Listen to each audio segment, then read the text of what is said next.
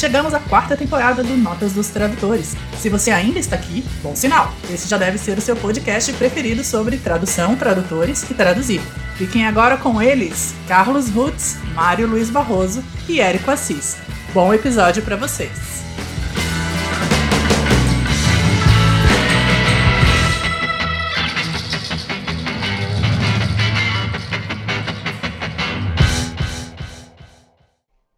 Olá, eu sou Carlos Lutz. Eu sou Érico Assis.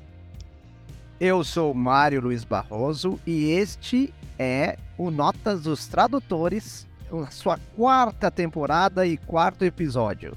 Uh, hoje não, não, estamos sozinhos, né? A gente tem uma visita aqui na, na casa de idosos de uma, quarto uma, o quarto elemento de uma jovem que é a senhorita Andressa Lely. Tudo bom, Andressa? Olá, tudo bem com vocês?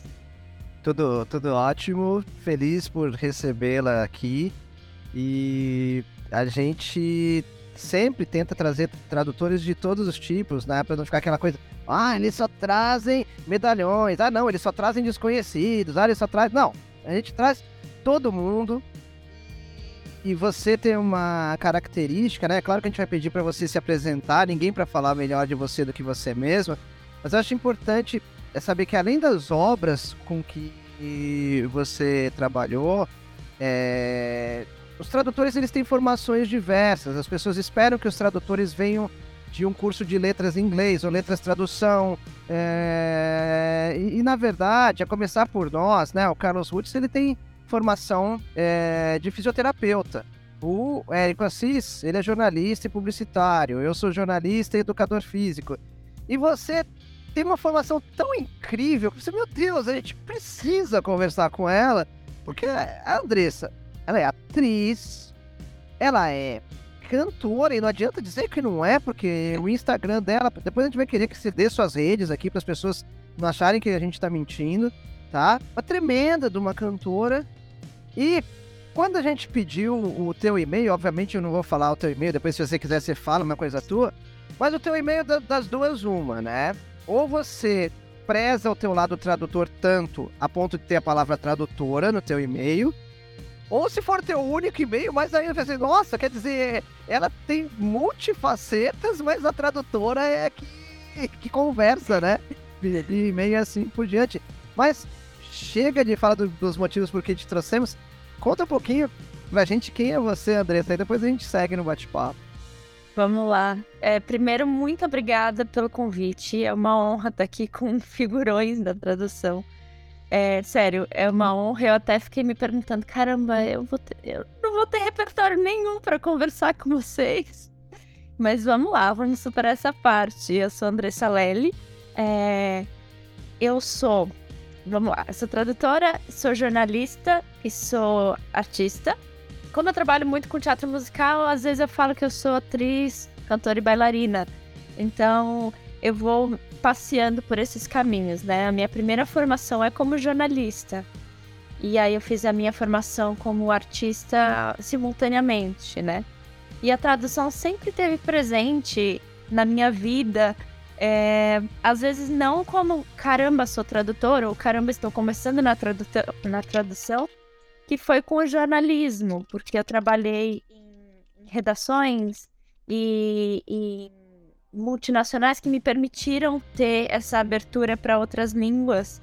É, espanhol era mais era mais porque não tinha ninguém para fazer, então eu às vezes eu fazia alguma coisinha, mas mais para o inglês, quando eu trabalhei na Bloomberg, eu era estagiária da Bloomberg, eu tinha que fazer as notícias em inglês e depois é, passar para o português ou fazer novamente para o português. E esse foi sendo meu primeiro contato, assim, com fazendo tradução, né?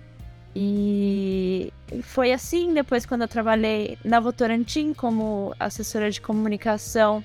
Eu fazia muito release em inglês, que eu precisava faz fazer o mesmo release em português. Às vezes eu me arriscava no espanhol, não digo que eu sou tradutora de espanhol, porque não, ainda não estou nesse nível. Mas às vezes eu me arriscava, eu passava pro meu chefe, que, que é master, era master no espanhol, e aí ficava tudo certo. Então esse foi sendo meu primeiro contato, apesar de eu não, na época, não dizer, nossa, sou tradutora, porque, enfim, não me considerava, obviamente.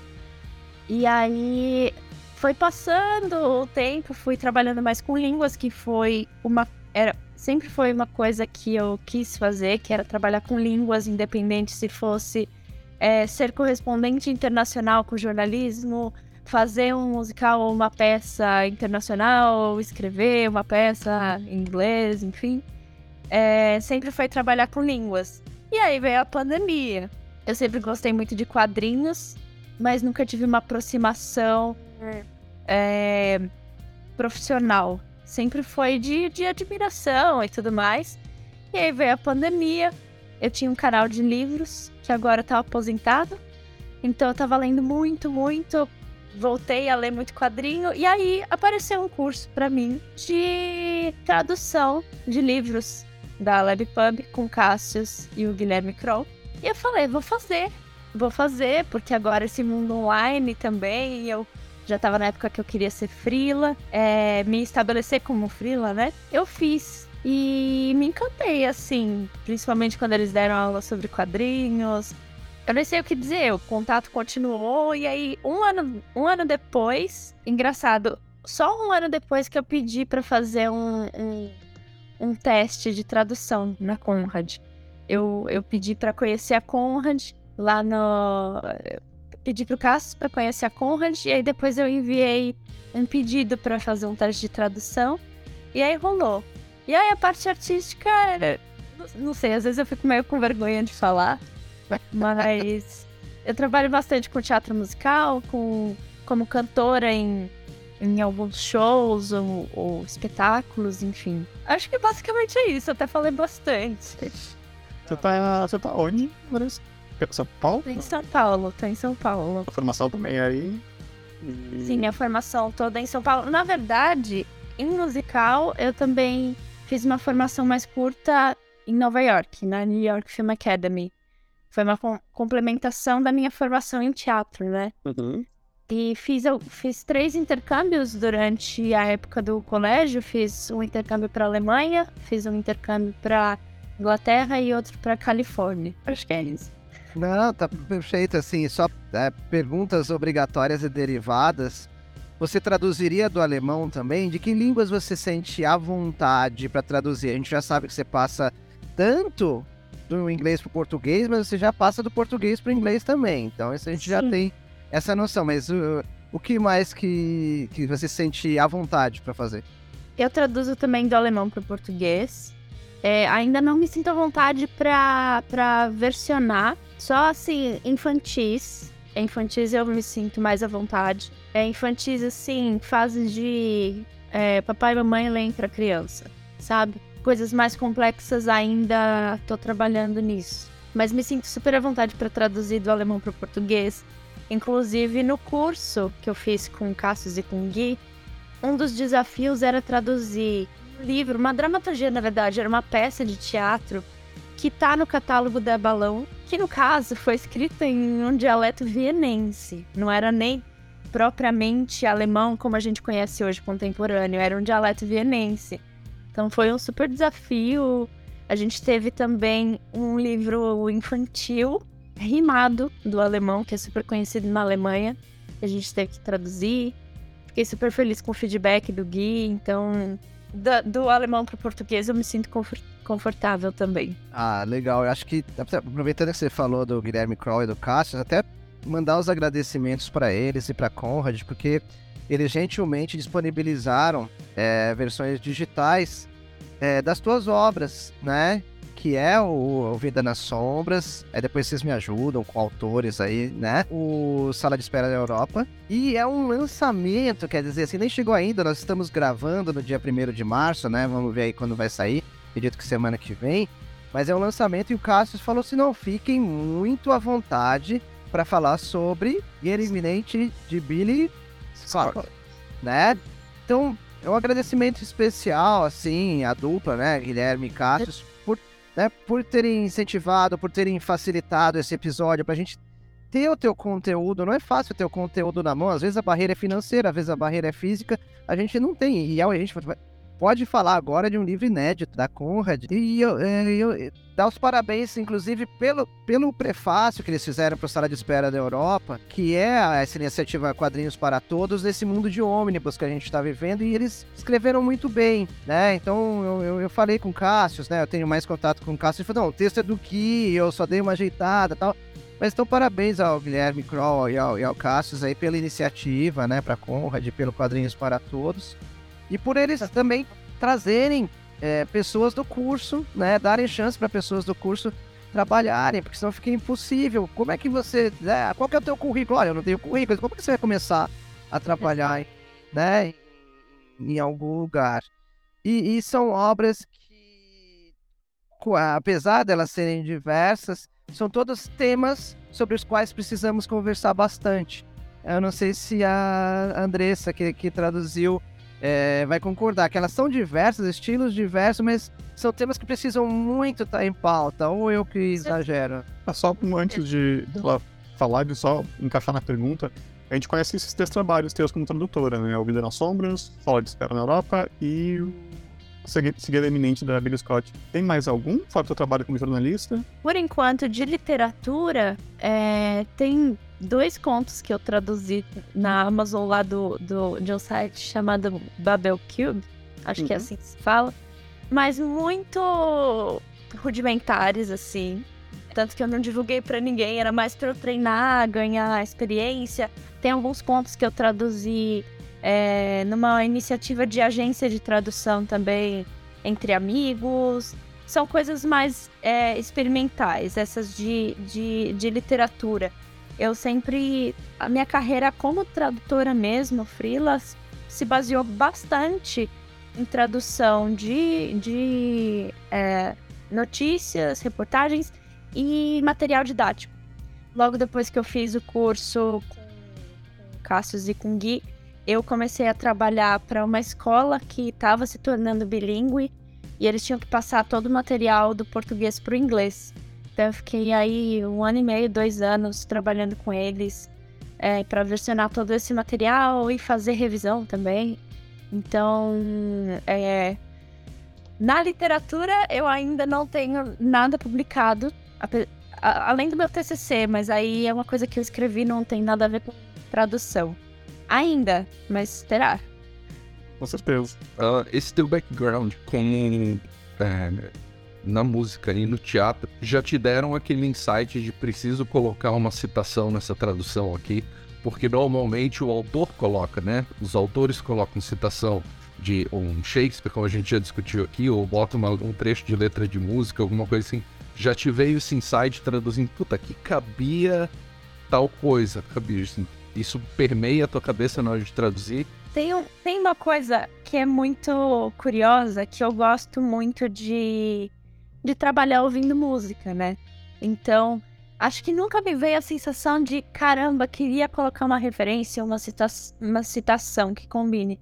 Mas, é, às vezes me vem muito o sentimento da música para traduzir certas cenas ou é, ambientações.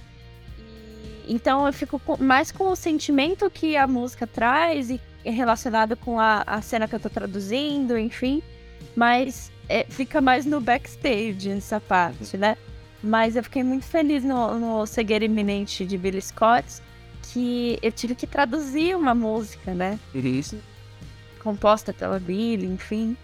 E, e, eu sempre gostei, porque vira e mexe eu pego música de musical para traduzir pro português para às vezes tentar gravar e tudo mais também e me me arriscando nesse caminho como é, versionista de, de musical também.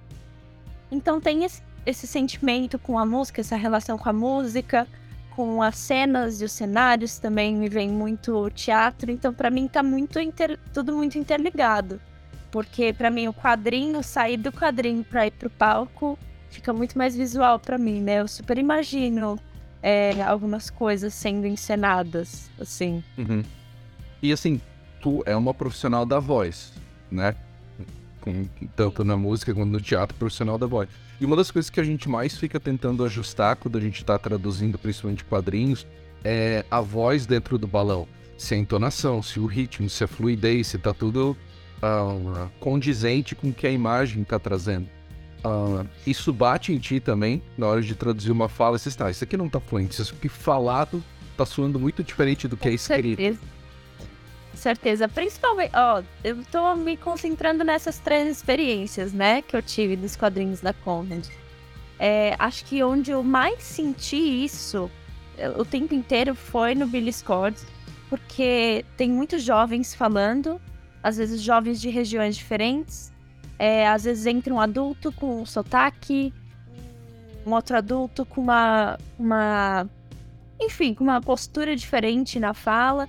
Então, foi um super desafio, assim, até porque tinha muita gíria, como traduzir as gírias, como adaptar essas gírias, é, como deixar enxuto. Esse foi, acho que esse foi o maior desafio desse quadrinho para mim.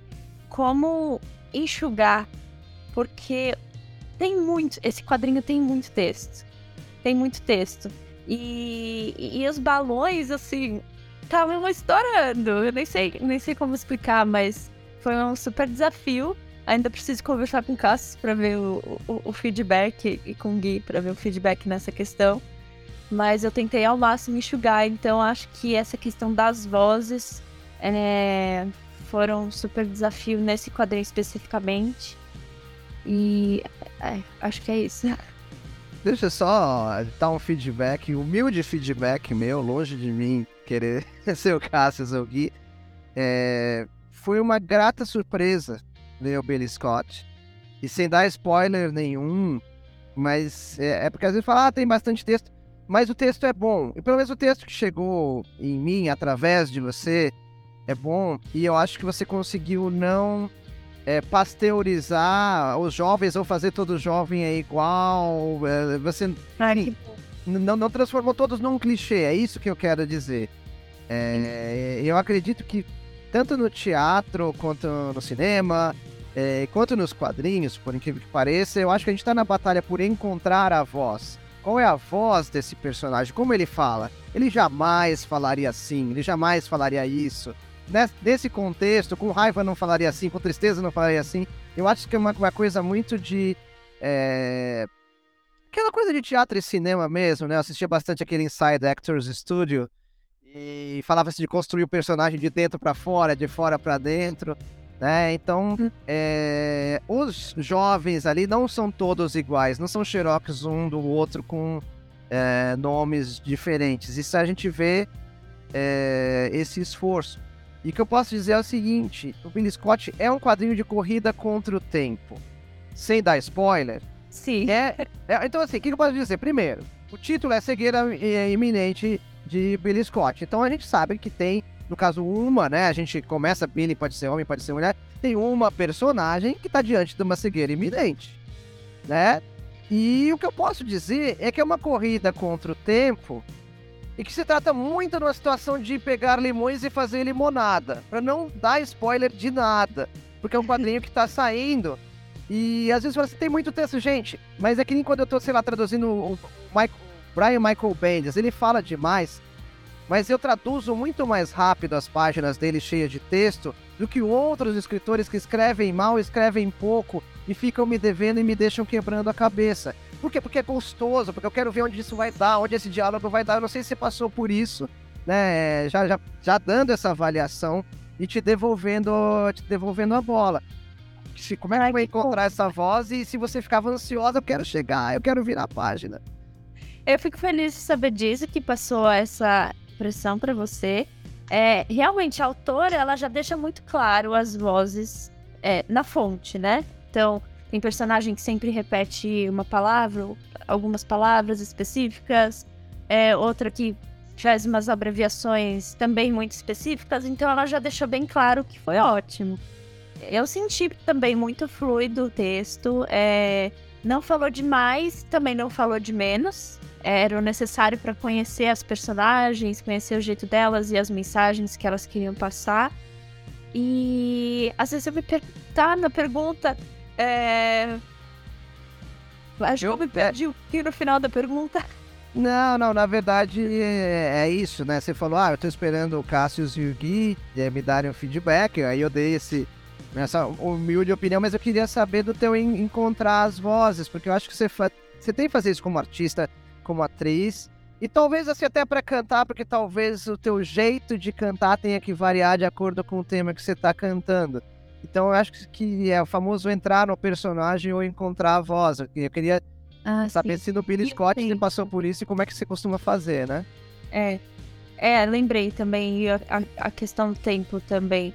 Uma coisa que me veio muito é, geralmente eu dou uma passada é, na tradução e aí eu volto, vou traduzindo com é, mais minuciosamente e aí depois eu volto e faço algumas revisões, né? E nessa primeira passada eu falei, eu não vou é, ler antes. Porque no Vida nas Sombras eu li o quadrinho inteiro antes de começar a traduzir e fui pesquisar as coisas antes de começar a traduzir. No Billy Scott, eu meio que confiei na minha. Nessa, nessa meu, nesse meu lado artístico, falei, de alguma forma eu vou conversar com essa personagem, apesar dela ser das artes plásticas. E eu quero muito ver o que, que vai acontecer com ela, porque é, como atriz, como artista no geral, principalmente no Brasil, a gente tem muitas incertezas, né? É, ao longo da carreira. É uma carreira muito inconstante. E eu, eu acho que eu senti essa necessidade de, de, de sentir essa inconstância também é, partindo da visão da personagem.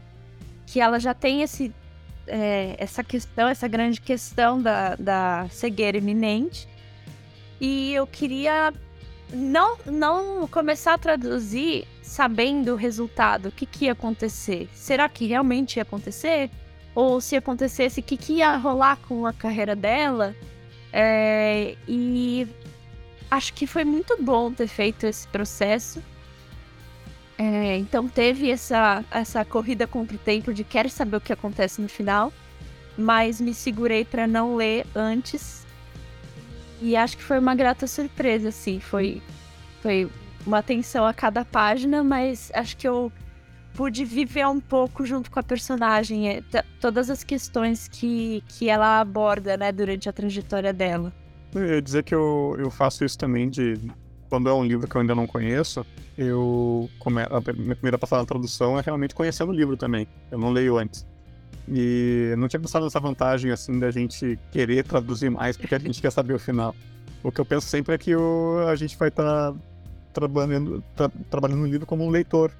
Né? O leitor vai descobrindo também enquanto ele, enquanto ele vai lendo e a gente está meio reproduzindo isso, né? Mas tem essa vantagem também que você comentou.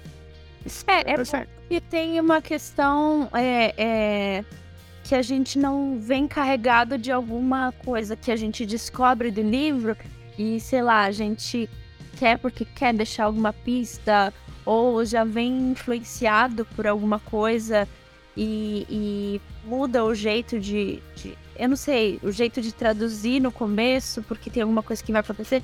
Não sei se dá pra entender o que eu quero dizer. Não, é mas, mas depois, depois tem que fazer isso, né? Depois tem que fazer. É. Mas a primeira é aquela sensação de ter. Eh, eh, ser uma coisa mais crua, né? Não sei. Como, como o leitor. É. Apesar de que o primeiro eu não fiz isso, né? O Vida na Sombras eu li primeiro. Uhum. Mas eu gostei muito da experiência de ter traduzido primeiro e depois é, enfim, depois de lido, é traduzido de novo Billy Scott. Traduzido de novo entre aspas, né? Sim, sim. Então, voltando à pergunta do, do Mário, isso é até uma coisa que eu falei com o, com o Kroger há pouco, né? Perguntei que pergunta eu faço pra Andressa. e ele quis saber como é que foi essa mesma coisa que o Mário perguntou, como é que foi esse processo de encontrar a voz de cada personagem. Ele disse que, que gostou bastante. Uh, e não sei se tu lembra de alguma estratégia, assim, você comentou, né, que o personagem, por exemplo, repete uma palavra sempre. Uh, outro personagem tem um sotaque. Como é que. Você lembra de alguma estratégia que você usou para um personagem? Então, teve um. Eu não sei, eu ainda não vi como ficou é, a, o livro. Eu vi fisicamente só a prova de gráfica, mas eu não cheguei a ler como ficou. Teve um personagem que eu arrisquei muito e eu não sei se entrou, eu vou falar aqui, se não entrou, vai ser uma grande vergonha alheia. Um aprendizado para minha carreira. que era um. Ele não chegava a ser um senhor, mas era um adulto. que tinha um sotaque muito específico lá é, de alguma outra cidade. É, muito carregado, é um ex-militar. E eu coloquei um sotaque mais um, do interior. Porque ele comia muitas palavras. Então eu coloquei OC. Eu coloquei algumas é, abreviações assim. Entrou? Entrou. Vocês estão vendo, pessoal? É, pra gente ao vivo, pra gente ao vivo. A emoção da tradutora ao saber da sua aprovação. Isso eu fiquei muito tenso. Eu falei, ah, eles vão gongar. Certeza que eles vão gongar, eles vão gongar. Ai, que legal. Então, é isso. Vou, vou- vou te dar uma dica, né?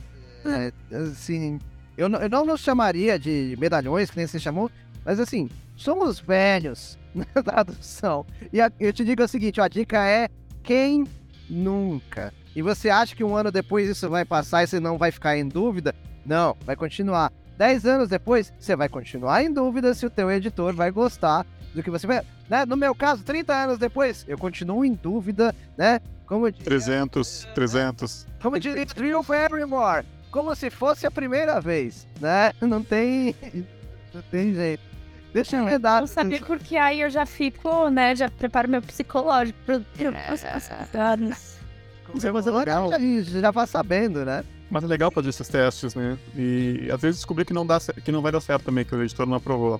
É, é bom a gente. É bom fazer. É, e Descobrir por que não deu certo, né? também, também. Ah, e é bom no sentido de que também a gente não vai com é, sempre muita certeza, tipo, sempre tem tudo aprovado do jeito que a gente fez.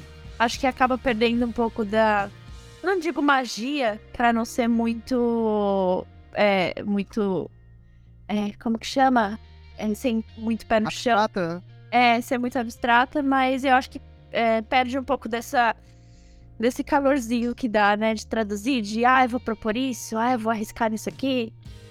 É, ainda nesse tema, já que a gente tá falando de vozes, você fala os diálogos de vez em quando que seja em voz alta. É, e já que tem música e você é cantora, você cantou a música que você traduziu dentro do Billy Scott?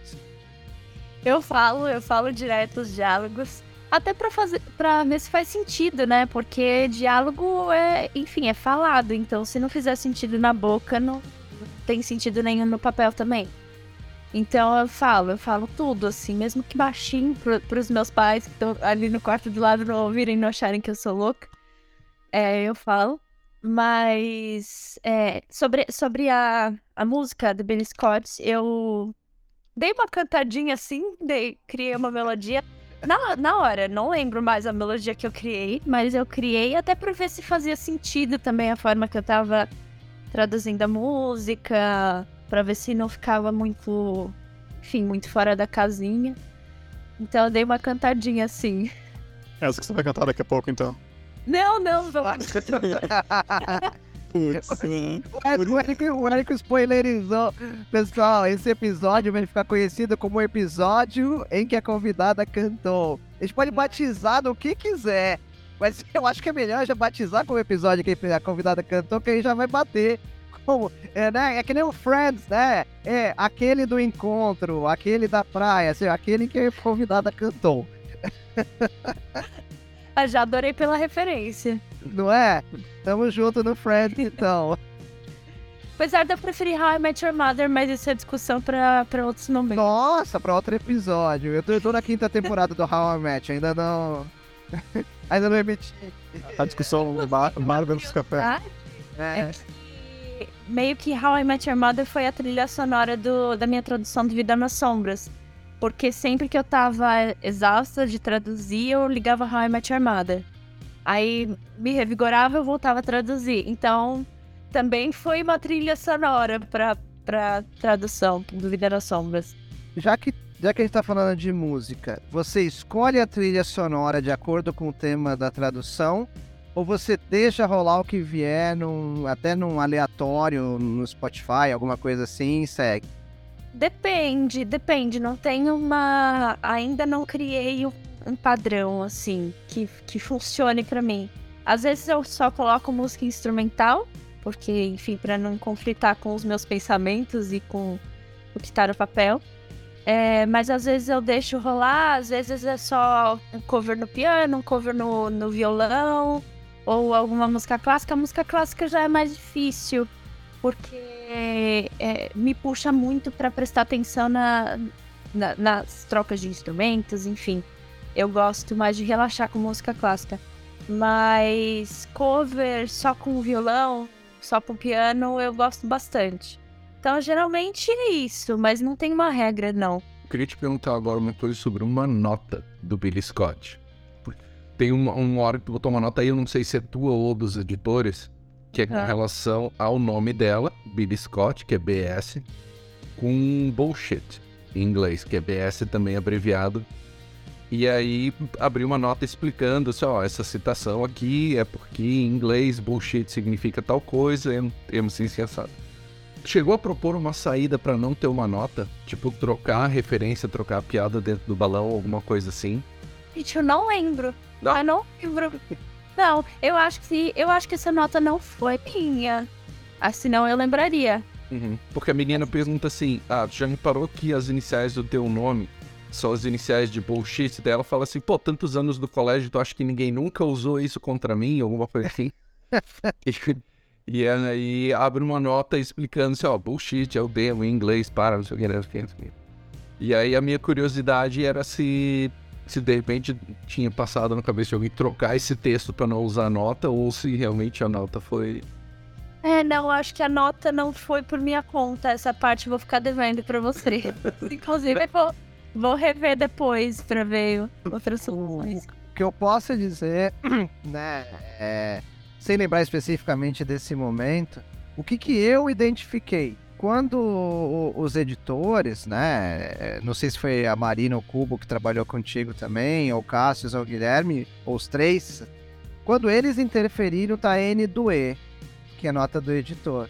Uhum. Mas eu vi que tem notas suas. Tem N do T ali.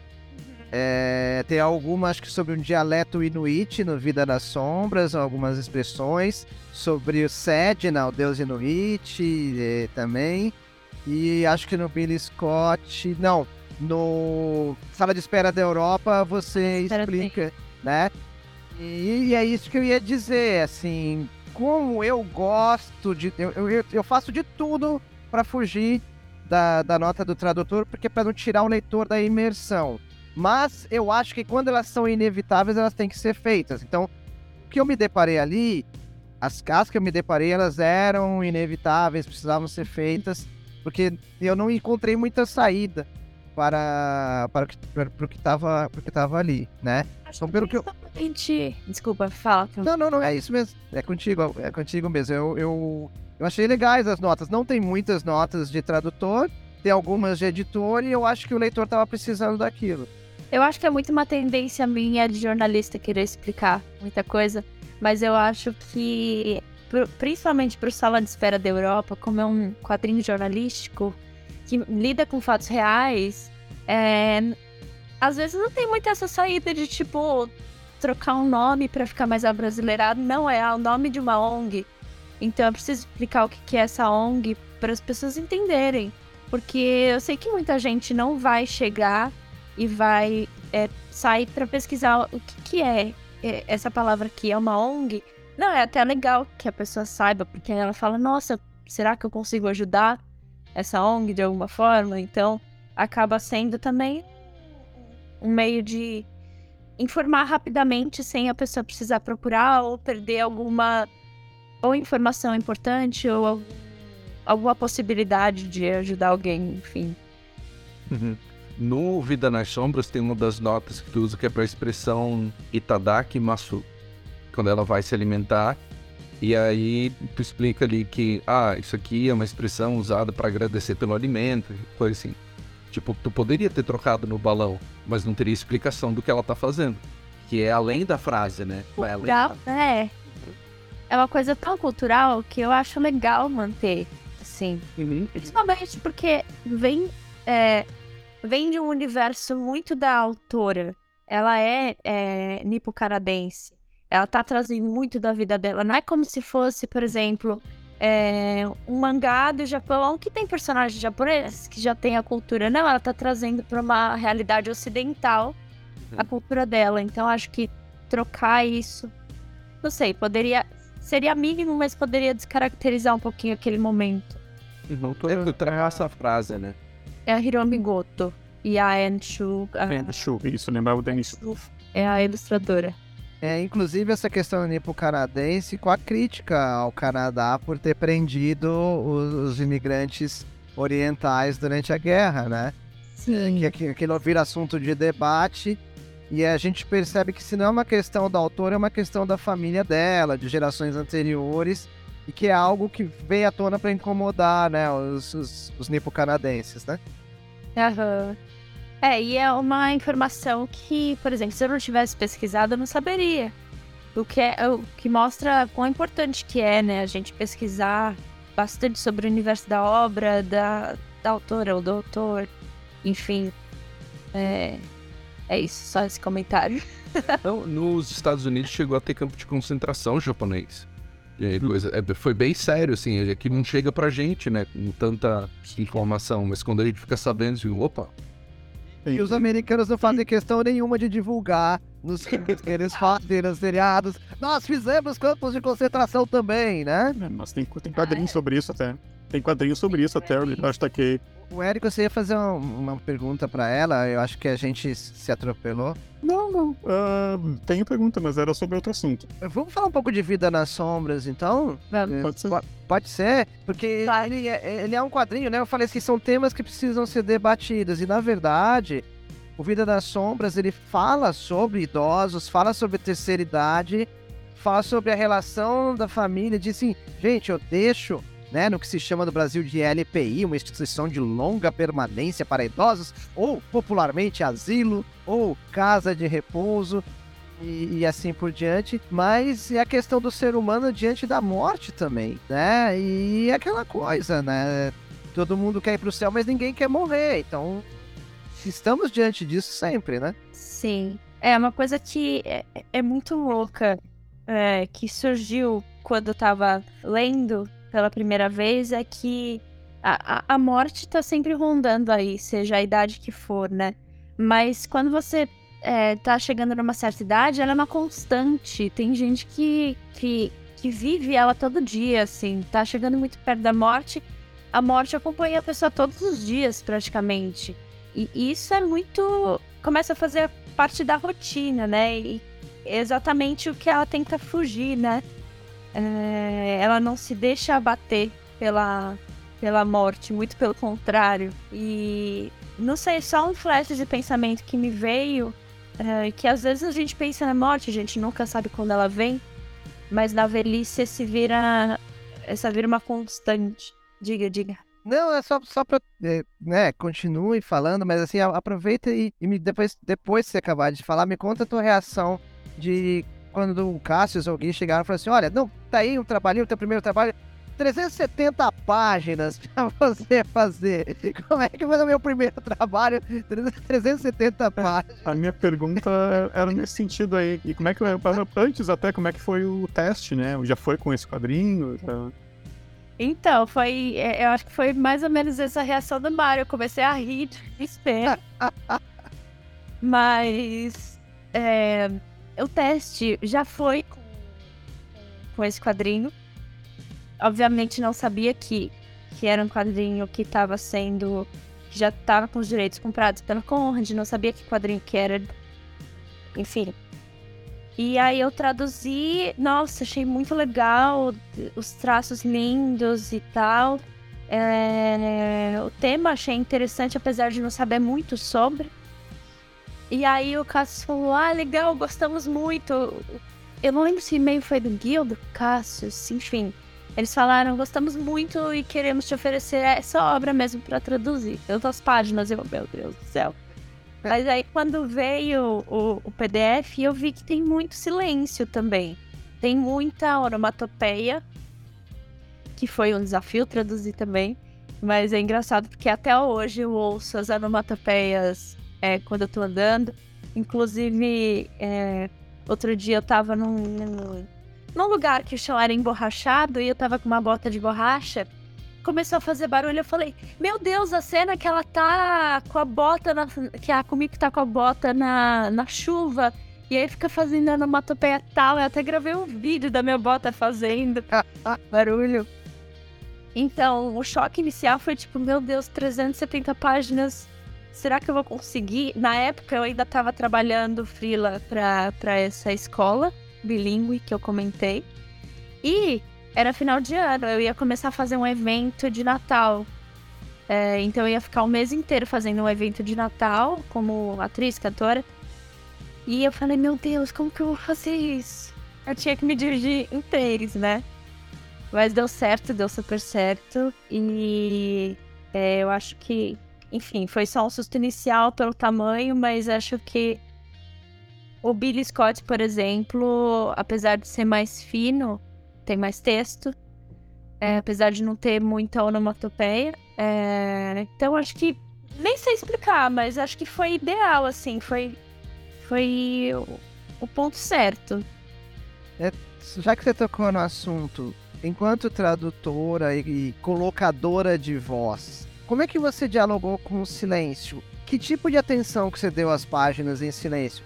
Ah, passou batido e foi em frente ou você tentou absorver alguma coisa? Isso talvez de vez em quando, quando eu tenho páginas em silêncio, eu demoro mais tempo do que nas páginas com texto, porque a página em silêncio, eu, caramba, peraí, é. tem alguma mensagem aqui? Né, desculpa. Não é tem como passar batido, não tem como, hein? Senão você perde história, porque não, não é só a palavra que fala, né? Tem jeito. Na vida é, é isso. A gente fica em silêncio, às vezes a gente comunica muito mais do que falando alguma coisa. E tem muito esse lance da música também, é, da trilha sonora. Então, às vezes eu viajava assim, eu pegava. Tinha uma página que, que tava em silêncio. Eu não sei se tem alguma de referência que eu possa pegar aqui, assim, se eu vou lembrar de cara.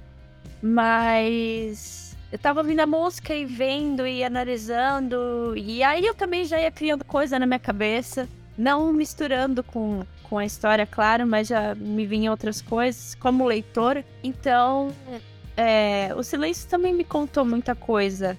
Seja para traduzir uma onomatopeia, seja para, enfim, mudar uma palavra, um ponto final, o tamanho de uma frase. Então, eu acho que, que essa é a magia desse quadrinho, silêncio. Silêncios onomatopeias, acho que fazem todo o diferencial, né? Queria saber agora, você, você se, se vê, uh, você já comentou no início, né? Você é cantora, você é jornalista, você é tradutora. O que, que, que tu vê de futuro na, na tradução? Você já te identifica como tradutora? Mais como tradutora que outra coisa? Ou se vai levar essas múltiplas carreiras? Eu pretendo levar de artista de tradutora simultaneamente. É, eu tenho conseguido, até porque são trabalhos, digamos assim, mais flexíveis, então eu consigo conciliar.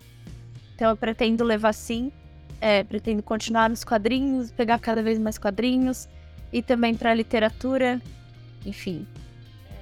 Qual é a tradução de agora? A tradução de agora ainda não tá. Estou, estou num pequeno hiato por enquanto. Mas logo mais confio e assim, de, de quadrinhos, né? Alguns outros trampos de tradução sempre.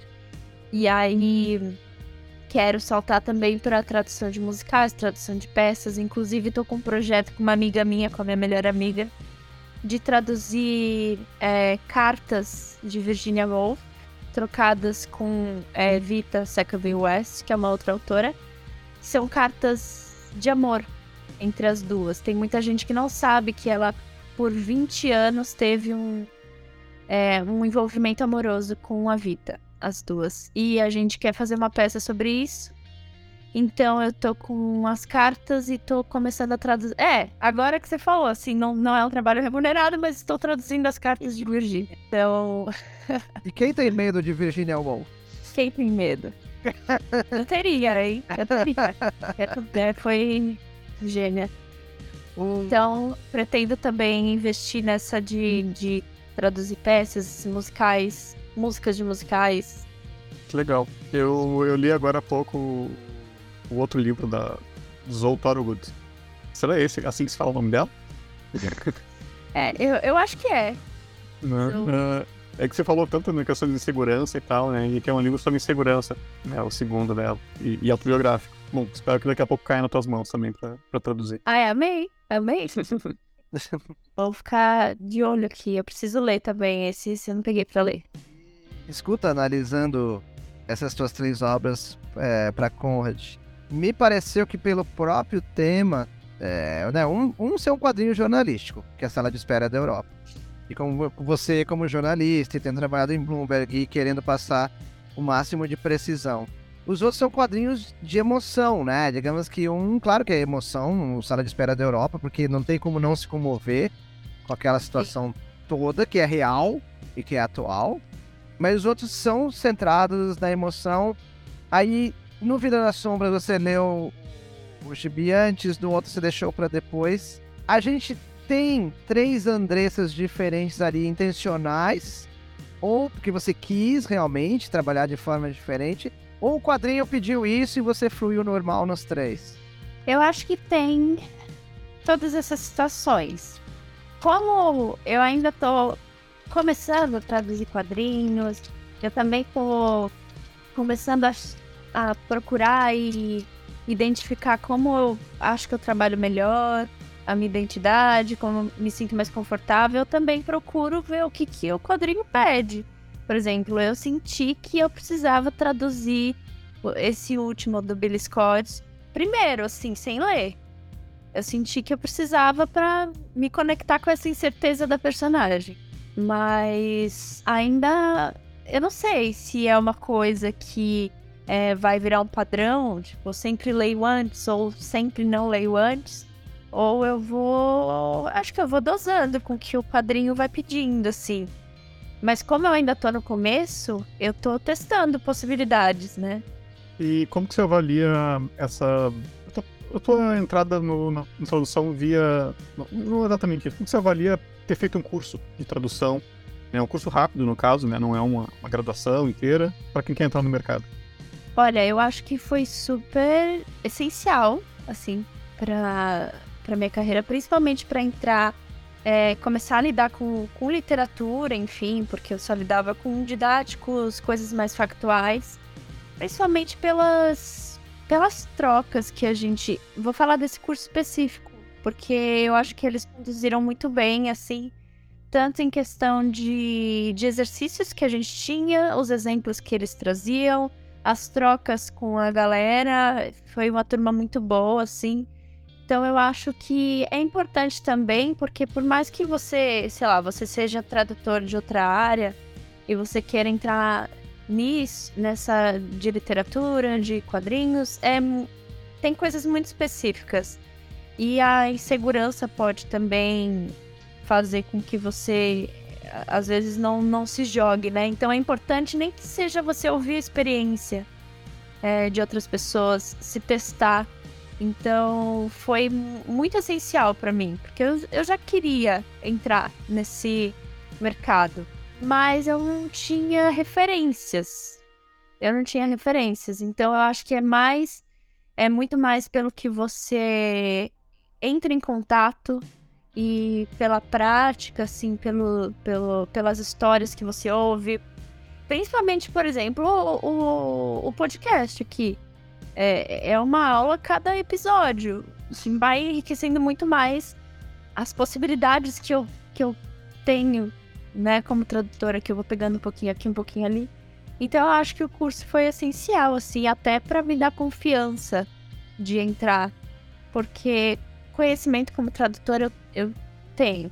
Agora, ter a confiança e ter alguns. adquirir alguns macetes, algumas coisas muito específicas do mercado, acho que foi só nesse curso mesmo, então foi realmente essencial. E começar com a Conrad, começar com o pé na porta, né? com certeza. Só pra ficar claro. Não é só. Ah, desculpa. Não, é só não é porque às vezes é, fica abstrato e eu não vejo problema nenhum em falar que é o curso do LabPub. Porque às vezes as pessoas querem saber da gente, então assim, é, do mesmo jeito que tem o curso sobre tradução, né, com o Guilherme Kroll e, e com o Cassius, tem o curso sobre tradução de quadrinhos com o Érico, que tá aqui. O Carlão te, teve o curso dele. Como é, que foi? É o curso que eu tô aqui, ó, no radar. Qual, qual foi o curso, Carol? Que eu, pra não falar errado, eu prefiro que você passe. Meu Você- é de é. inglês instrumental para tradutores. Então, sabe, é, não é porque ah, o Érico dá aula, o cara. Não, não, porque as pessoas perguntam ah, como começar, onde fazer. O meu Instagram, o meu DM, é, todo dia tem uma pergunta, onde eu vou? Eu mando para o LabPub e outros cursos que eu venha saber, eu mando, né? A gente não recebe nada para isso, a gente quer ajudar, quer que as pessoas cheguem lá. É, obviamente, eu conheço o trabalho é, do Cássius, do Érico, do Carlão, recomendo muito, e do Gui eu conheço mais indiretamente, mas eu só ouço coisas boas. Então, é, realmente, é, a gente está aqui para ajudar, né? Ah, gente, Lab Pub trazem profissionais incríveis. O tempo de curso também é ótimo, a troca com a galera também geralmente é muito boa, depende da turma também, né? Se ela interage mais, como é um curso online. Mas, ó, super recomendo. O que, Patrocinador, patrocinador do programa. Opa, o que eu ia falar ali é que quando a gente pensa no curso, a gente pensa que ele é direcionado para tradutores iniciantes, né? E não é a realidade. Às vezes tem muita gente que está anos no mercado, ah, mas está expandindo, né? Tipo, tem gente do meu curso que trabalhava com legendagem há mais de 10 anos, mas que queria expandir para conseguir ir para outros lugares.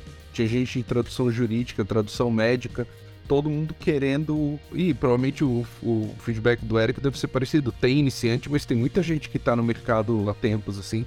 E a troca é realmente o que mais. ah, é, porque é, é recompensa, assim. Porque somos todos colegas, né? No curso voltado para tradução ministrado por tradutores, nós somos todos colegas ali. No, ah, eu evito trabalhar com hierarquia, né? Tipo assim, ah, eu vim aqui ensinar vocês, não. Eu vim aqui para trocar com vocês as ideias. Então, o feedback é bem bom, assim, quando a galera pensa em cursos, é isso. E mesmo para se reciclar, né? Eu acho que em qualquer profissão a gente precisa se manter atualizado, manter essas trocas, nem que seja para ter insights ou criar network mesmo. É, Em qualquer, em qualquer área é importante, então eu acho que é essencial. É isso, senhores. Não, peraí, é isso. Ah, Pode parar. A gente já pegou uma hora, André. Não, não, não, é isso não.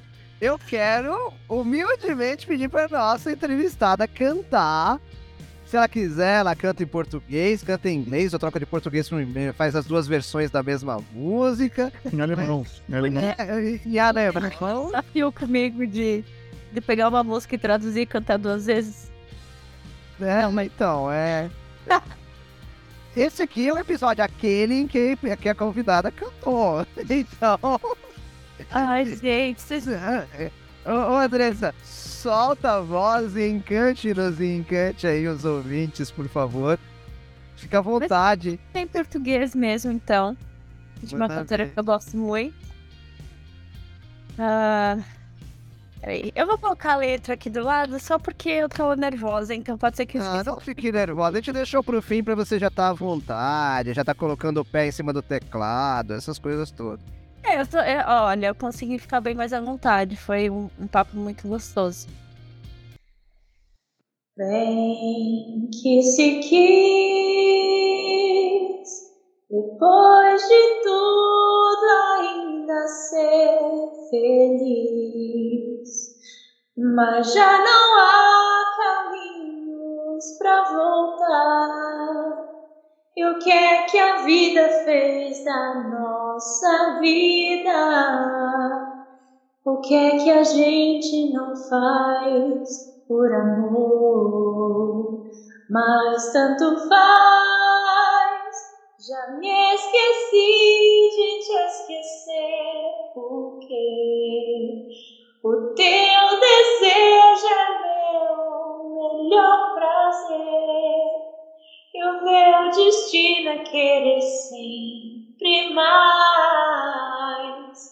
A minha estrada corre pro teu mar. Agora vem pra perto, vem, vem depressa, vem sem fim, dentro de mim, que eu quero sentir o seu corpo pesando sobre o meu. Vem, meu amor, vem pra mim, me abraça devagar, me beija e me faz esquecer. Uau, tem gente que não sabe brincar. Tem gente que não sabe brincar. Ó, e pra, pra dizer que a gente não fugiu do tema, bem que se quis é uma versão, uma letra traduzida, o original é italiano. Mentira! Não. De quando? A prima italiana da Marisa Monte. O nome da música italiana é Fa. É o nome. É. É verdade, olha. Não fugimos do tema. Não, e olha, aproveitando depois dessa cantoria, né? É, Andressa, acho que é muito importante. Quais são os seus contatos para as pessoas te ouvirem cantar, te verem atual, te pedirem uma tradução ou uma cobertura jornalística, por que não? É, o meu hub principal é o Instagram, é, mas lá eu posto mais coisas como artista e, e minha vida pessoal, que é arroba Andressa Lely, com dois S, dois L's, L-L-L-I. É, tem o meu site de portfólio, que é andressaleli.wixsite.com barra portfólio. E o meu e-mail, que é andressaleli.tradutora.gmail.com E sim, eu tenho um e-mail para cada coisa. Tenho o Andressa Lely Tradutora e o Andressa Lely Cantora. Até um outro para ficar mais geral, que era Andressa Lely Arte. E porque o meu Andressa Lely, que foi o primeiro, já tá lotado, eu não consigo mais usar. Senão eu usaria só ele. Andressa Lely Burocracia, Andressa Lely Família, Andressa Lely... O meu pai me pergunta o meu e-mail e fala qual que é. Aí, dependendo do que ele precisa, eu mando um. Então ele nunca decora o meu e-mail. Não, perfeito, sim. Eu que- queria agradecer então a tua presença, né? Renovar o agradecimento é, ao Guilherme Kroll, ao Cassius e a Conrad por terem enviado o material e a gente ter condições de conversar melhor sobre as tuas obras aqui. É, dá os parabéns aí, boa sorte. Claro, né? Nos encontramos, né? Real ou virtualmente aí. Né, você encontrou o, Ca... o, o Cassius, o Érico, real no CCXP, não foi isso? Sim, verdade. Ai, gente, muito obrigada. De verdade, eu que agradeço. Foi uma surpresa muito, muito, muito feliz de ter sido convidada para essa conversa. De verdade. Eu descobri o podcast recentemente, já fiquei viciada e já, enfim, adotei para minha vida e para minha carreira, né? Então é uma super honra estar aqui com vocês e trocar. A gente que agradece a visita aos velhinhos e fico feliz também de descobrir que agora é tradutora de italiano também.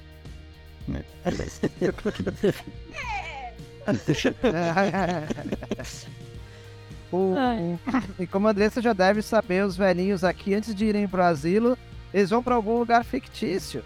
Calma, calma, calma, calma, calma. É verdade, é verdade. Calma, Calma, calma, calma. Isso, inédito, Carlão. Nosso primeiro episódio com o Merchan.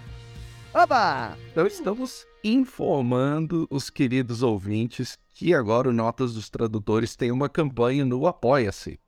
É apoia-se barra notas e você pode escolher lá duas modalidades de recompensa bem baratinhas, cabe no bolso de todo mundo, para ajudar esse modesto espaço a continuar subsistindo sem tantos cabelos brancos e noites insônias.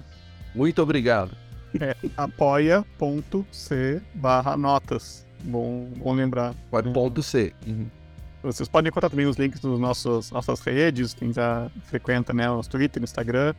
Você vai ver lá facilmente o link apoia.c barra notas. E se você quer dizer que gosta da gente com dinheiro, é, é o caminho.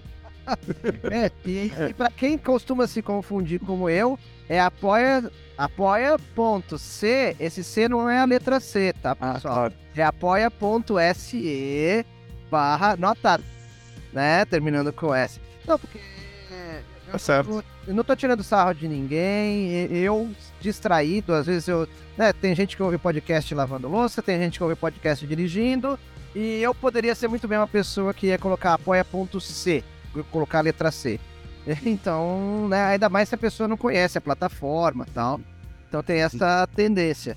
Mas Na dúvida, confiram no nosso Instagram e no Twitter que a gente tem a imagem lá, o endereço tudo certinho e alguns detalhes a mais.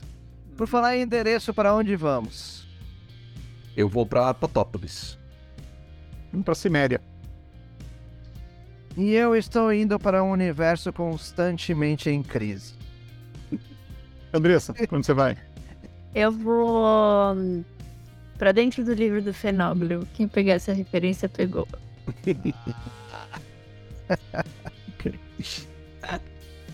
Então tá, muito obrigado. Beleza.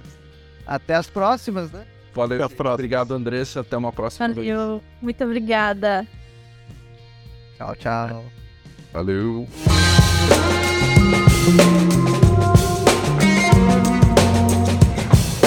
Este foi mais um Notas dos Tradutores. Não deixe de acompanhar nossas redes e até o próximo episódio. Tchau, tchau!